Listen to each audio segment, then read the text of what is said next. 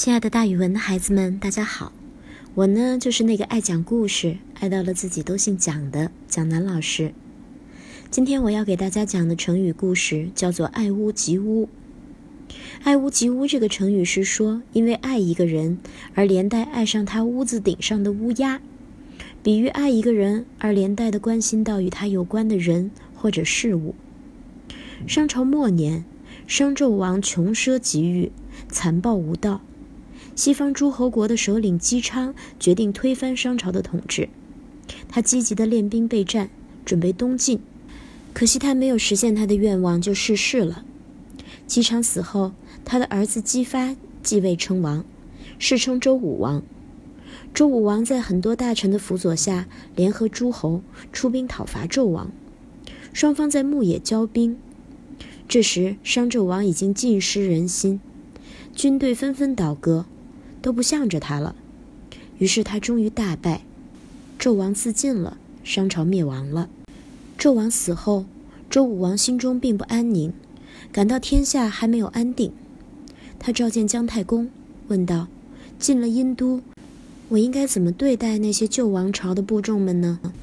于是姜太公跟他说：“我听说过这样的话，如果喜爱那个人，就连同他屋上的乌鸦也喜爱；如果不喜欢那个人，就连带厌恶他家的墙壁篱笆，这个意思是很明白的，杀尽全部敌对分子，一个也不要留下。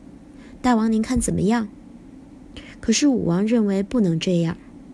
这时昭公上前说：“我听说过，有罪的要杀，无罪的要让他们活下来，应当把所有的罪人都杀死，不让他们留下残余力量。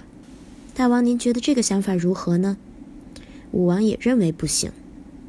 这时候，周公上前说道：“我看应当让个人都回到自己的家里，各自耕种自己的田地。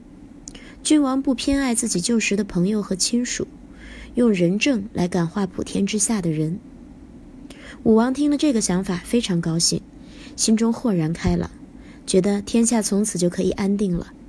后来呀，武王果然就按照周公说的办，天下很快就安定了下来，民心归附。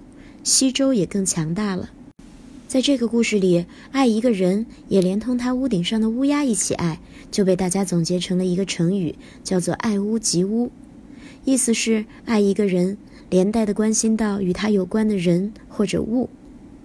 好了，孩子们，今天的成语故事就给大家讲到这儿，蒋老师跟大家明天见哦。